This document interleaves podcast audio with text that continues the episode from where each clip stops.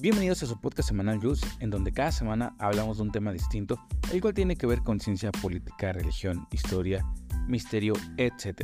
El tema de esta semana es ciudades de 15 minutos. Comenzamos.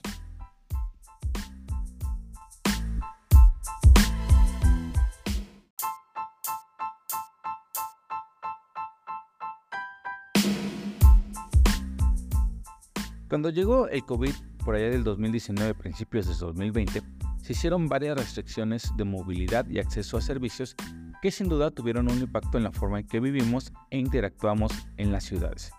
Esto hizo que en muchas de las ciudades, sobre todo las más importantes alrededor del mundo, se replanteara la forma de reorganizarse, haciendo a las ciudades más accesibles, más ecológicas y sostenibles.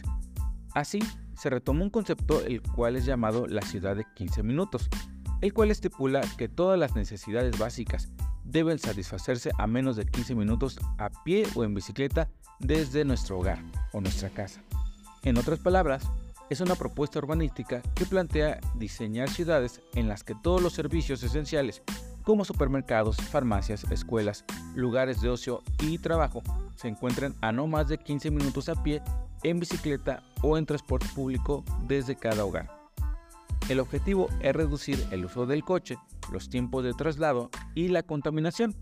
Esto para mejorar la vida y la calidad de las personas. Hoy en día, el 56% de la población vive en ciudades y de acuerdo con la ONU, para el año 2050, dos terceras partes de la población vivirá al menos en una ciudad. Estas cifras plantean la necesidad de repensar y rediseñar las ciudades. Esto fue lo que llevó al urbanista y profesor en la Universidad de Sorbonne en París, Carlos Moreno, a desarrollar el concepto de las ciudades de 15 minutos. Esto fue por allá del 2016. Como pueden oír, no surgió a propósito de la pandemia, pero con los confinamientos y el impacto de la pandemia eh, se le dio una segunda oportunidad o una segunda vida a esta propuesta. Ahora, ¿qué característica o qué caracteriza a las ciudades de 15 minutos? Bueno, si bien hay muchos principios que definen este tipo de ciudades, existen algunas características que comparten entre todas ellas. Y son tres, proximidad, movilidad sostenible y espacios públicos verdes. La primera, la proximidad. Eh, plantea que este tipo de ciudades se deben de caracterizar, por ser núcleos compactos en los cuales eh, puedas vivir, trabajar, comprar, eh, llevar a los niños a la escuela, y al doctor, disfrutar un momento de ocio, por ejemplo, ir al, eh, cine, al teatro, a un concierto, sin gastar mucho tiempo en trasladarse de un sitio a otro, es decir, que no te lleves más de 15 minutos entre lo que vas de un lugar a otro. Ahora, después tenemos la movilidad sostenible. Y esto hace que la proximidad entre servicios evite el uso del coche y así promueve o promueva el traslado a pie, en bicicleta o incluso en transporte público. Para ello, pues es necesario que en estas ciudades se diseñen calles amigables con los peatones y crear carriles exclusivos para bicicletas que sean seguros. Esto ahorra mucho tiempo y dinero a las personas a la vez que reduce la contaminación y mejora la calidad del aire y también la salud de las personas. Y después tenemos los espacios públicos verdes, que al diseñar las ciudades para que las personas eh, eh, estén caminando y en bicicleta y no exclusivamente para los autos, las calles se van a transformar en espacios verdes. Esto promueve la interacción entre ciudadanos y un mayor uso del espacio público. Además, dota a la ciudad de pulmones, por así decirlo, con los que limpiar el aire y mejorar la calidad del mismo.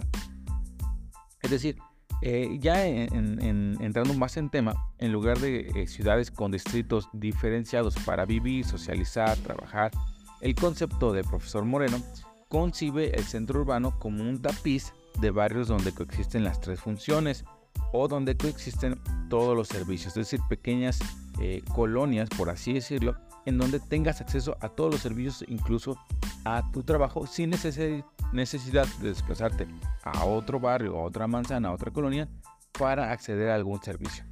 Ahora, eh, según Moreno, el drástico cambio hacia el trabajo a distancia, lo cual se vio durante la pandemia, ha demostrado que las ciudades de 15 minutos no solo son factibles, sino que podrían ser decisivas para regenerar los barrios urbanos y las ciudades. En palabras del profesor Moreno, que voy a citar, dice lo siguiente.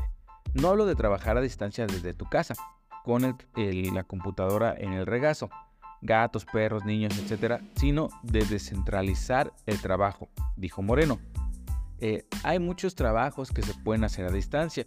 Desplazarse una hora para estar detrás de una computadora en la oficina no tiene mucho sentido. Si se puede estar detrás de una eh, computadora cerca de casa, esto significa que tienes tu casa aparte y aparte tu lugar de trabajo. Y significa que se puedan crear nuevos espacios. Eh, lo que dice Moreno básicamente no es que tengas un trabajo en casa y a partir de ahí generes o eh, tengas acceso a los diferentes servicios, no. Eh, porque pues sabemos que trabajar en casa es complicado ya que pues tienes animales, tienes mascotas, tienes a tu familia, etcétera. Entonces a veces es complicado tener un home office. Lo que dice Moreno es que si de por sí vas a estar detrás de una computadora, te puedes trasladar a una oficina que no necesariamente tenga que estar en tu trabajo, sino en un espacio de coworking y a partir de ahí trabajar sin necesidad de desplazarte una hora hasta tu trabajo. Y para ello él plantea tener edificios de múltiples usos. Eh, ¿Y qué, esto qué quiere decir? Bueno, la creación de nuevos espacios es otro elemento clave de las ciudades de 15 minutos.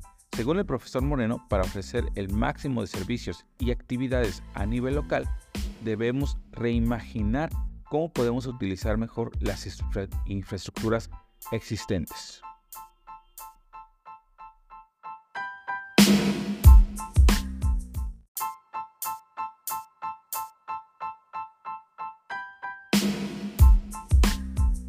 Pero, ¿qué significa esto de tener un edificio con múltiples usos?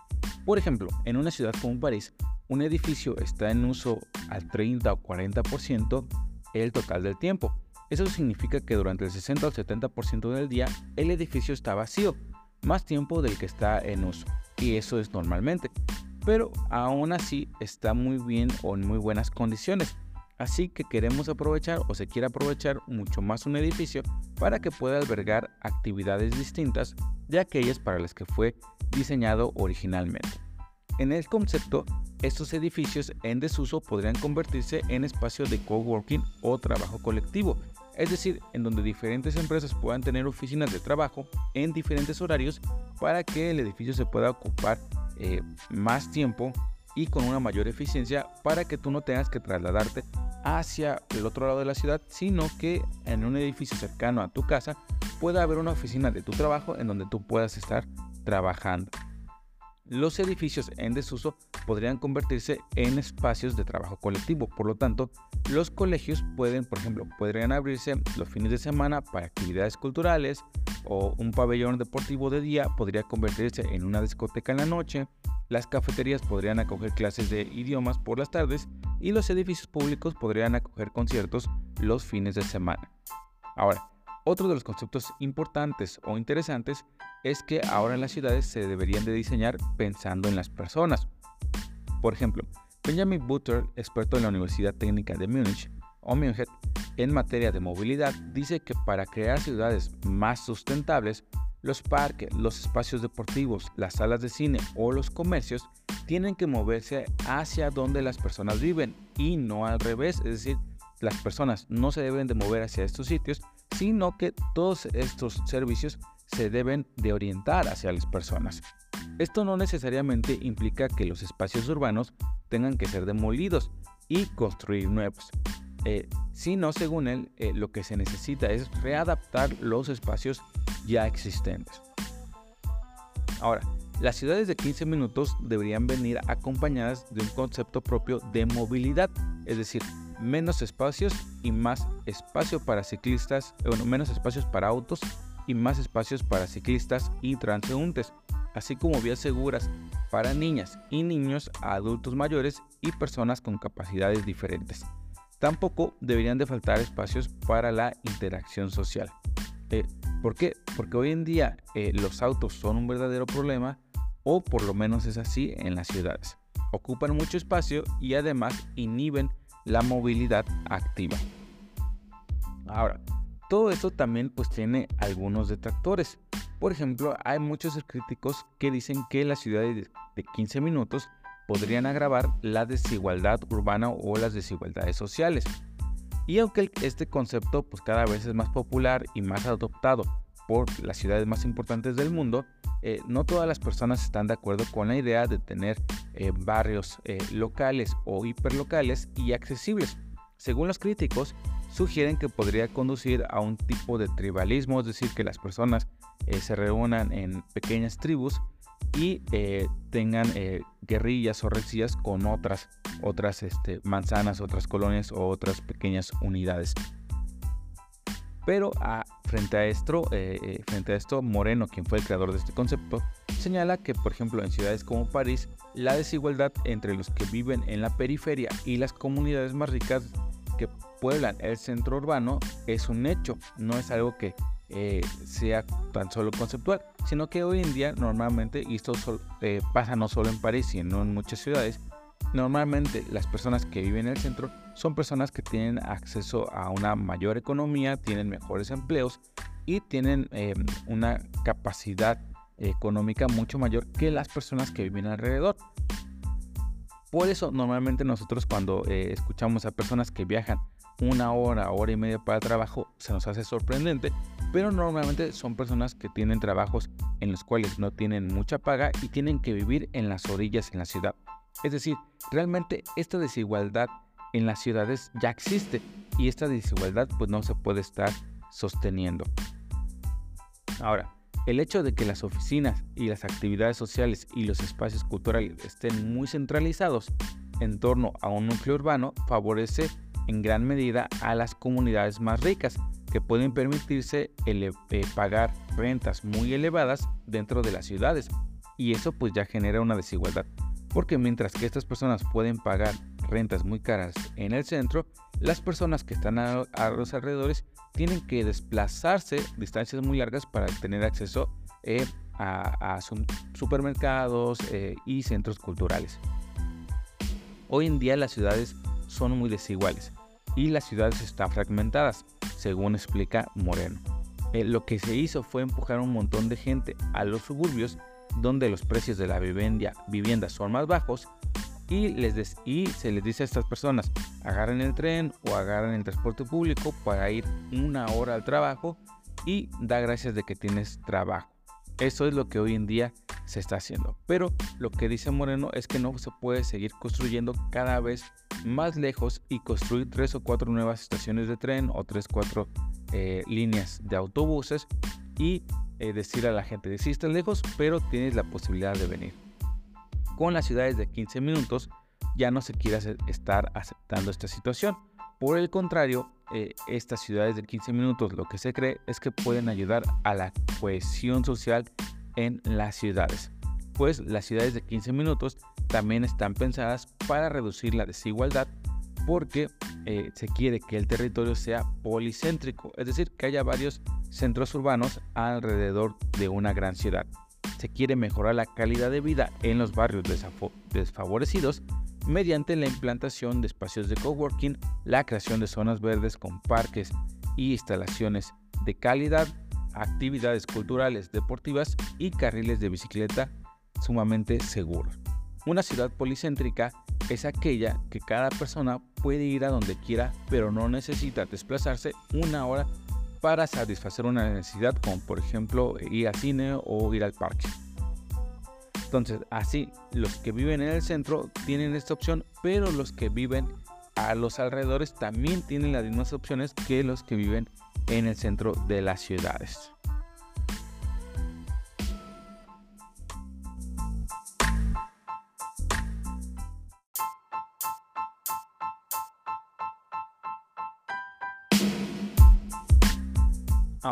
Hoy en día existen las ciudades de 15 minutos, pues bueno, pese a que reorganizar una ciudad no es nada fácil y no todas las ciudades pueden aplicar este concepto, las ciudades de 15 minutos ya se han popularizado en distintas partes del mundo y actualmente ya hay 16 ciudades de este concepto en todo el mundo que han adoptado estos enfoques.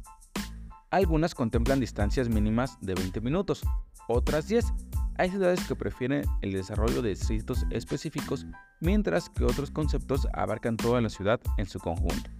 Una de las ciudades pioneras es París, luego de que Carlos Monero, el profesor de esta universidad en Francia, presentara su concepto urbano en 2016 y la alcaldesa parisina Annette Hidalgo lo incorporó en su programa de campaña electoral y comenzó a implementarla durante la pandemia. El concepto parisino ve a las escuelas como capitales, convirtiéndolas en el centro de cada barrio. Los patios escolares son transformados en parques a fin de poder usarlos en otras actividades luego de la jornada escolar y durante los fines de semana. París quiere también cambiar el uso de la mitad de sus 140.000 cajones de estacionamiento, convirtiéndolos en áreas verdes, juegos infantiles, centros comunitarios o sitios de aparcamiento para bicicletas. Las calles de París son adecuadas para promover la movilidad en bicicleta en un proceso que debe de culminar en 2026. París ha sido una de las primeras en implementar estos principios. Su implementación contó con mejoras en el transporte público, reorganización del espacio urbano y la creación de muchos carriles para bicicletas. Otro de las ciudades es Portland. Esta ciudad en Estados Unidos está trabajando en la reorganización de sus calles y el gobierno tiene como objetivo que para 2030 el 80% de sus habitantes pueda realizar todas sus actividades diarias invirtiendo 20 minutos en traslados o menos. Otra ciudad es Bogotá. Si bien aún se está implementando algunas medidas, Bogotá se ha comprometido a avanzar con proyectos que involucren mejoras en el transporte público, la planificación urbana y la creación de espacios verdes. Tenemos a Melbourne, donde el gobierno inició proyectos pilotos en 2018 para crear vecindarios autosuficientes en la que los ciudadanos tengan acceso a todos los servicios necesarios a una distancia máxima de 20 minutos. Finalmente tenemos a Copenhague, conocida por su cultura ciclista y su red de carriles para bicicletas. Esta ciudad comparte muchos principios con las ciudades de 15 minutos. Si bien no se utiliza ese término explícitamente, por definición Copenhague también es una ciudad de 15 minutos. Sin embargo, también tenemos otros tipos de ciudades, las cuales están pensadas para reorganizar el concepto de la ciudad y el tiempo de traslado hacia su trabajo. Tenemos, por ejemplo, las supermanzanas de Barcelona. Y el concepto de supermanzanas es en realidad bastante simple y fácil de implementar. Se toman conjuntos eh, de nueve eh, o de nuevas manzanas, es decir, colonias, y se agrupan todas ellas en una sola. La denominada supermanzana, que se forma a partir de la unión de varias de estas, eh, se queda solamente en el interior el uso para peatones y bicicletas para tráficos de los residentes.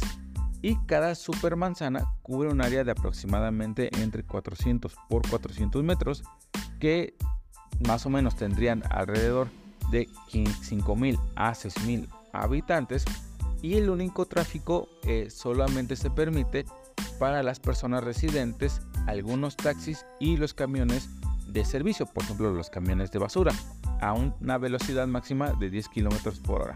De esta manera apenas hay tráfico en las supermanzanas, lo que hará que las calles sean mucho, accesibles, mucho más accesibles hacia los peatones. Y todo el transporte público y el tráfico se genera alrededor de las ciudades y no dentro de estas manzanas.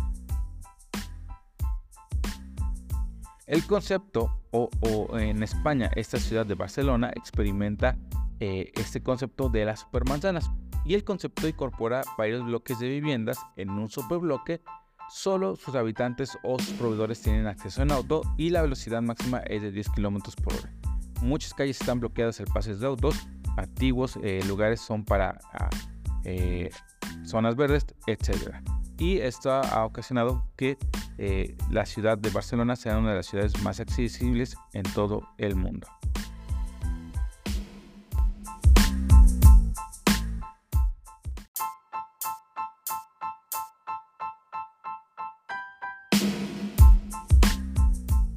Y hasta aquí el episodio de esta semana. Espero te haya gustado. ¿Qué opinas de las ciudades de 15 minutos? Recuerda que podemos interactuar en la página oficial de Facebook. Me puedes encontrar como JOL-S. Ahí puedes sugerirme algún tema del cual quieras que hablemos. O puedes decirme qué te han parecido los podcasts de esta semana. Espero que te encuentres bien y tengas una gran semana. Sé feliz.